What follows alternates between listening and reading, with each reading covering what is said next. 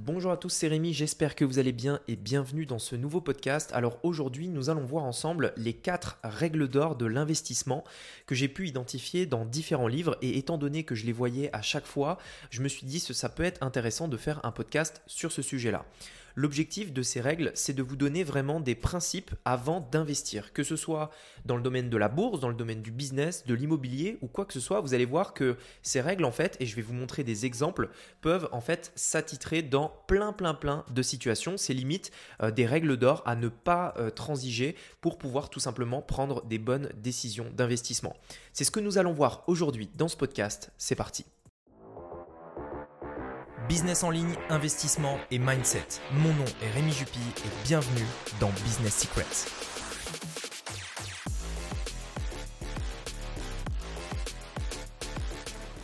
Alors la première règle d'or, c'est une règle euh, qui est notamment l'une des règles également de, l'investisseur Warren Buffett.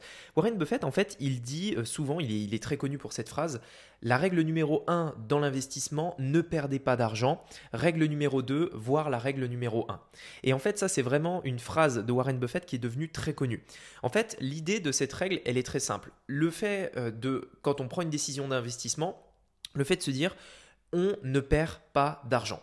Pourquoi? Et je vais vous expliquer une, chose très simple. Imaginez, vous êtes dans le domaine de l'investissement et vous investissez 100 000 euros. avec ces 100 000 euros, vous avez, euh, parce que peut-être, je ne sais pas, vous avez mal euh, pris votre décision d'investissement, ces 100 000 euros perdent 50% de leur valeur et immédiatement, en fait, vous passez de 100 000 à 50 000. Vous avez perdu 50% de, la valeur sur les 100 000 euros. En fait, ce que la majorité des gens ne comprennent pas, c'est que pour rattraper votre retard, c'est-à-dire pour passer de 50 000 euros à 100 000 euros, la plupart des gens, quand on leur pose la question, vous avez besoin de faire quelle performance pour passer de 50 000 à 100 000 Ils vont dire, ben, il faut que je fasse 50%. Mais en réalité, non. Parce que si vous faites 50% de performance, vous allez arriver à 75 000. En fait, quand vous êtes à 100 000 et que vous perdez 50%, vous tombez à 50 000. Mais pour revenir à 100 000, il vous faudra une performance de 100%. Ça veut dire que l'effort pour revenir à la situation initiale est deux fois plus important que ce qui vous en a coûté pour perdre cet argent. C'est pourquoi dans le domaine de l'investissement, c'est extrêmement important d'avoir cette règle en tête, ne perdez jamais d'argent. La règle numéro 2, c'est le fait d'avoir toujours un rendement risque-bénéfice asymétrique.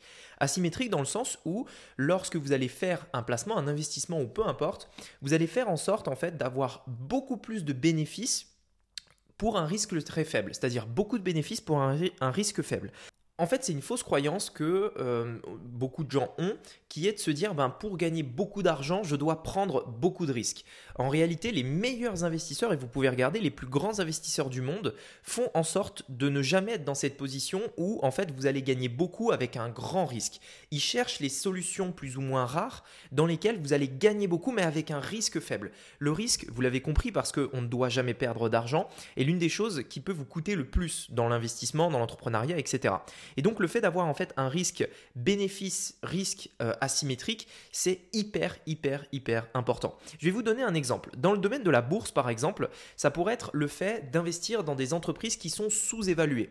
En fait sur les marchés, il faut bien comprendre une chose, c'est qu'il y a une différence entre la valeur réelle d'une entreprise et euh, la valeur boursière de l'entreprise. C'est-à-dire qu'une entreprise peut valoir, euh, c'est-à-dire la vraie valeur, je euh, je sais pas, 10 milliards, parce qu'elle possède des usines, parce qu'elle a des stocks, etc. Donc elle vaut littéralement 10 milliards, c'est-à-dire si on vend tous ces actifs, si on vend les usines, si on vend les voitures qu'elle possède, enfin, une, entreprise de voitures par exemple, enfin bref, on, on vend son stock, on vend ses usines, elle on, encaisse 10 milliards. Ok, donc ça vaut 10 milliards. Mais parce que on est dans une période de doute, parce que les investisseurs ne veulent pas investir dessus, eh bien en bourse par exemple, elle vaut 5 milliards. Ça c'est vraiment euh, possible, c'est-à-dire la valeur boursière est euh, beaucoup plus inférieure que la valeur réelle de l'entreprise. Et en fait, il y a euh, un petit peu c'est, cette croyance de dire ben, quand la valeur euh, boursière est inférieure à la valeur réelle, on a un retour à la moyenne. C'est-à-dire qu'à un moment donné, les investisseurs ils vont se dire attends, attends, il y a un truc qui n'est pas normal, on investit et le, cours de l'action peut monter. Et en fait, ça, ce sont des situations euh, qui sont euh, extrêmement intéressantes parce que vous achetez une entreprise moins que sa valeur réelle et donc il y a plus de chances, on va dire, que bien votre investissement s'avère fructueux parce que forcément vous êtes dans une position où vous, vous prenez peu de risques parce que vous avez pris une décision d'acheter quelque chose qui vaut moins que sa valeur réelle. Donc ça, c'est un exemple. Mais c'est également vrai dans le domaine, par exemple, du business en ligne. Dans le business en ligne, si on veut parler d'attirer du trafic pour vendre vos produits ou quoi que ce soit, vous avez deux manières de voir les choses. Vous avez la première solution qui consiste, et, à chaque fois on peut le détailler vraiment en détail, mais vous allez comprendre l'idée. Vous, pouvez faire de la publicité pour la rediriger vers une offre payante, pour rediriger du trafic vers une offre payante. Là, bien entendu, vous pouvez avoir un bénéfice, c'est-à-dire euh, réaliser un bénéfice sur la vente, mais on est d'accord qu'il y a quand même un risque, c'est-à-dire le risque de perdre l'investissement que vous allez faire dans la publicité. A l'inverse, si vous faites du trafic, si vous attirez du trafic avec quelque chose de complètement gratuit, c'est-à-dire que au lieu de payer de la publicité, vous allez par exemple créer du contenu, que ce soit sur YouTube, sur un blog ou quoi que ce soit. Et eh bien là, on voit bien que le risque asymétrique, il est euh, bénéfice, euh, risque, euh, asymétrique, il est bien respecté parce que vous avez la possibilité d'avoir du trafic, c'est-à-dire vous avez le bénéfice qui est avoir du trafic, mais aucun risque parce que ça ne vous coûte absolument rien, si ce n'est votre temps. Et donc là, on est bien dans une situation également de risque bénéfice asymétrique. Et donc voilà, ces concepts, on peut les trouver dans absolument tout, mais c'est une règle d'or à avoir. Quand je prends une décision d'investissement, lorsque je réfléchis à ma stratégie, en fait, est-ce que je prends des risques à faire ça? Est-ce que le, déjà le bénéfice est supérieur au risque? Ça, c'est la base mais surtout, est-ce que le bénéfice est vraiment beaucoup plus élevé que le risque et donc euh, me permet d'être sûr que, euh, en tout cas plus ou moins sûr, que mon investissement va s'avérer euh, intelligent. Donc voilà par rapport à ce deuxième point. La troisième règle d'or, c'est l'optimisation fiscale. Alors là, c'est euh, un, point, euh, un point, je trouve qu'on ne parle pas assez, mais qui pour moi est un point euh, essentiel. D'ailleurs, souvenez-vous, j'avais fait un podcast dans lequel je parlais de, Robert Kiyosaki, qui a écrit un livre là-dessus qui est génial, donc Père riche, Père pauvre notamment, qui est le, livre le plus connu, dans lequel il parle beaucoup de, de l'optimisation fiscale, etc., sur le fait que, par exemple, pourquoi les riches payent moins d'impôts. Et j'avais fait une vidéo YouTube notamment sur ce sujet et également un podcast sur pourquoi les riches payent moins d'impôts, etc. C'est notamment parce qu'ils optimisent la fiscalité. Et ça, c'est un point extrêmement important parce qu'il faut savoir que dans votre vie, euh, si, alors ça dépend dans quel pays vous vivez, bien, bien entendu, mais ce qui va vous coûter le plus cher généralement, c'est euh, euh, les, les, impôts en fait. C'est ce qui vous coûte le plus cher. En réalité, la, la, plus de la moitié de tout ce que vous allez gagner, va être dépensé dans des taxes, des impôts diverses. Par exemple, aujourd'hui, euh, imaginez, vous avez 100 euros sur votre compte en banque. Ben, dès que vous allez acheter quelque chose avec ces 100 euros, indirectement, vous avez des taxes. Par exemple, vous payez un produit à 100 euros, vous avez 20% de taxes. Vous allez faire le plein d'essence, ben, 70% de la, du prix de l'essence, c'est des taxes etc., euh, etc. Et en fait, on va vraiment euh, avoir des taxes de partout. On est taxé donc au niveau de l'impôt sur le revenu, on est taxé au niveau euh, bah, de plein, plein, plein, plein de choses, qui fait que en réalité, ce qui nous coûte le plus cher, notre dépense principale dans notre vie, c'est les impôts. Et il existe plein de solutions légales. Je parle bien d'utiliser la loi à son avantage pour optimiser ça et permettre en fait quand on investit de faire attention à ça et d'optimiser en fait son bénéfice parce que imaginez euh, je vais prendre un exemple très concret dans le domaine de la bourse par exemple. Aujourd'hui, je vais, pour vraiment simplifier les choses, on va dire que vous avez deux grandes manières d'investir. Vous avez euh, premièrement le compte titre et vous avez le PEA. Et je parle uniquement pour les Français, mais il y a probablement des, des choses plus ou moins équivalentes euh, ailleurs. Le PEA, en fait, il vous permet d'investir une somme et si vous retirez en fait votre investissement au bout de 8 ans, les bénéfices que vous allez réaliser sont uniquement imposés euh, sur le social, c'est-à-dire on est à peu près à 17,2%. 17,2 euh, ou 17,8, euh, quelque chose comme ça. Donc vous êtes uniquement imposé sur le social. Par contre, si vous investissez dans un compte titre ordinaire, eh bien, euh, peu importe quand, est-ce que vous allez retirer votre argent, que ce soit maintenant ou, enfin bref, quand vous voulez, vous allez euh, être imposé à la flat tax et donc là, ça va être 17,8 plus 12,2 euh, ou l'inverse, enfin 17,2 ou 12,8, je sais jamais, qui en fait représente au total 30% de ce que vous allez faire. Et en fait, cette différence de 12% à peu près, qui va s'expliquer entre le PEA et le compte titre sur vos impôts, eh bien, ça peut représenter énormément d'argent sur des gros volumes. Alors, bien entendu, on se rend pas compte quand c'est euh, sur 100 euros, 10% de 100 euros, bah, c'est 10 euros, enfin, c'est pas, pas énorme. Mais si un jour, vous commencez vraiment à investir euh, et que vous investissez 100 000, 1 million, etc., eh ben 10%, 12% de différence, ça peut faire une énorme différence. Et donc euh, ça c'est à court terme et à long terme avec les rendements composés, c'est euh, d'autant plus, euh, d'autant plus fou. Donc ça c'est le premier point. Le deuxième point c'est au, quotidien, c'est-à-dire que dans le livre de Robert Kiyosaki, il y a un point que j'ai adoré qui disait l'une des lois en fait de son père riche qui lui a partagé, c'est payez-vous en premier. Payez-vous en premier, en fait, ça part du principe que on a, on a notre entreprise et il faut savoir une chose, c'est que quand vous avez votre entreprise, vous, euh, en tant que patron, entre guillemets, euh, je parle d'une vraie entreprise, je ne parle pas d'une micro-entreprise parce que c'est un petit peu différent.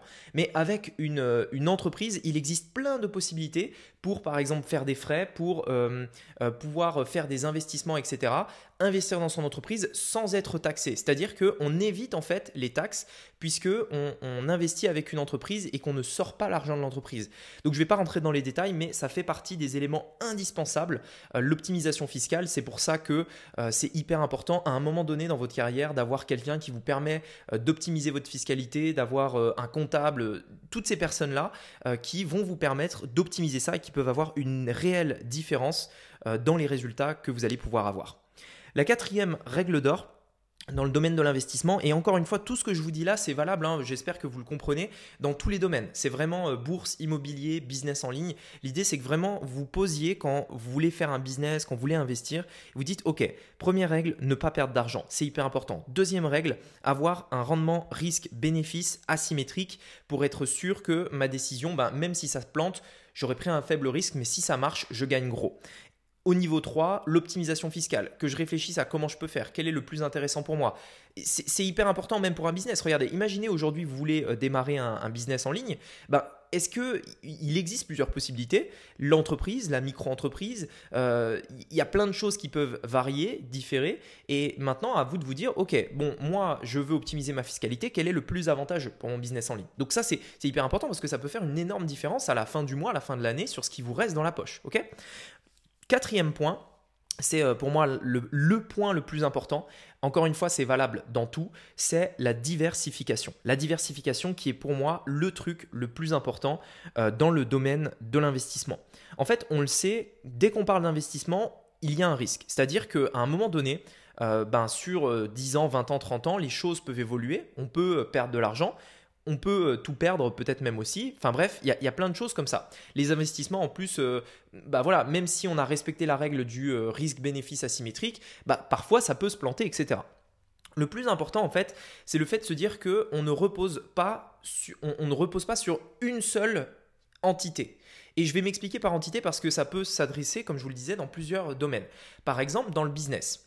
Dans le business, si votre entreprise ne repose que sur une seule source de revenus, c'est quelque chose de très risqué. Votre entreprise ou vous-même. Si aujourd'hui, votre seule source de revenus, c'est par exemple votre salaire, eh bien, il y a un risque dans un sens où si un jour vous vous faites virer, eh bien, vous perdez tout. Alors, en France, on a des aides, etc. Mais vous voyez ce que je veux dire. L'idée, c'est que si on ne dépend que d'une seule source de revenus, on est vulnérable. Et en fait, cette vulnérabilité, elle s'explique par un manque de diversification. Si aujourd'hui vous êtes diversifié, euh, que vous avez, euh, je ne sais pas, un peu d'immobilier, un peu de bourse, que vous avez un petit business et que vous avez peut-être encore un travail à côté, eh bien vous êtes serein parce que vous savez que s'il y a un des trucs qui s'arrête, l'une des sources de revenus qui s'arrête, eh bien vous n'êtes pas à la rue entre guillemets. Aujourd'hui dans mon entreprise, j'essaye de créer différentes sources de revenus comme ça qui viennent de différents endroits euh, et ça me permet d'être beaucoup plus serein. On a des revenus en affiliation, on a euh, des revenus publicitaires, par exemple de la chaîne euh, YouTube, on a euh, des revenus partenaires, on a des revenus de diverses formations, de divers produits, etc., etc., qui me permet en fait d'avoir une réelle diversification, qui fait que je n'ai pas tous mes œufs dans le même panier. Ça, c'est vrai pour le business, c'est aussi vrai dans le domaine de l'investissement. Imaginez, euh, vous, enfin dans le, domaine de la bourse, je veux dire, imaginez par exemple, vous investissez euh, tout sur une action et cette action, ben, manque de chance, elle s'écroule et vous perdez la majorité de votre capital. Si vous avez tout mis dessus, vous perdez tout. Si par contre, par exemple, vous avez non pas 10, enfin non pas une action, mais 10 actions, eh bien par exemple, vous allez euh, investir dans les 10 actions. Si on a une qui s'effondre, c'est pas grave. Vous en avez 10 autres, enfin 9 autres, qui sont là pour supporter la baisse de l'une. La diversification, c'est extrêmement important, surtout dans le domaine de la bourse, dans tous les domaines bien sûr, mais encore plus dans le domaine de la bourse parce que ben, y a un peu plus de risques par rapport à ça. Euh, idem pour l'immobilier, si vous voulez investir dans l'immobilier, ben, avoir un bien, c'est bien, mais vous pouvez aussi en avoir deux, trois, quatre. Vous pouvez, vous pouvez avoir des biens dans différentes villes, etc. La diversification, ça peut se faire dans plein de domaines. Dans le domaine de la bourse, par exemple, vous pouvez diversifier par rapport aux actifs, c'est-à-dire entre différentes actions, avoir plusieurs actions. Vous pouvez aussi diversifier par rapport à la devise. J'ai des actions en dollars et en euros. Au cas où l'euro euh, s'effondre, au moins j'ai du dollar, par exemple. Vous pouvez diversifier par pays.